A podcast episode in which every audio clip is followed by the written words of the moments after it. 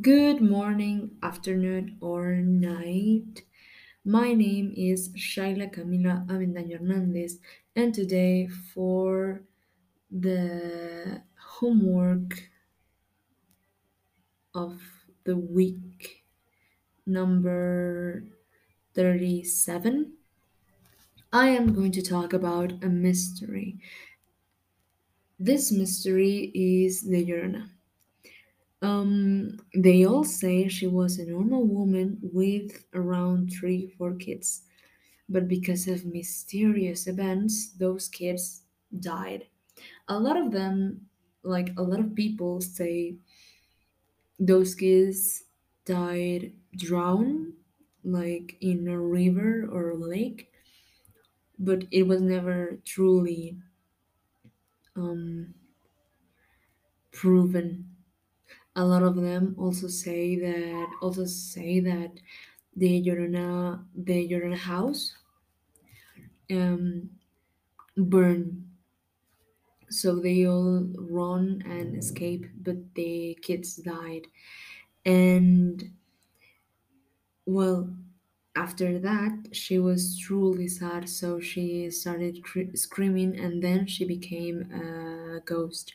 I don't know if she suicide, like if she did suicide because of the lust, but they'll say that in the streets they could hear the screaming, Oh, my children, or in Spanish it would be, Oh, mis hijos. And that in every place that she used to visit it, little kids disappeared. In my opinion, there is no proof that she's real, but the fact that a lot of people have heard that, like, had heard heard of here like a lot of people heard heard screaming.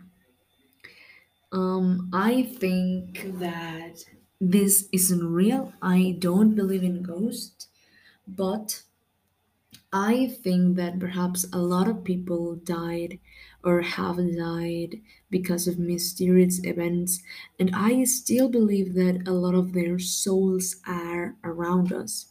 So perhaps when they are truly evil or when they just can't conf- confront the lost, like in this kid, like in this case, when a mother loses her children, it must be so hard to confront that pain that she just became crazy. Perhaps she even killed herself. And that, well, we know that in the Bible it says that it is a sin to kill or to end with a soul, and more when it is our own soul. So perhaps there were some evil stuffs happening in her life, and perhaps she was real, perhaps she wasn't, perhaps the legend or the mystery had have some proven and some mysterious stuffs. So I think it is a fifty-fifty for me.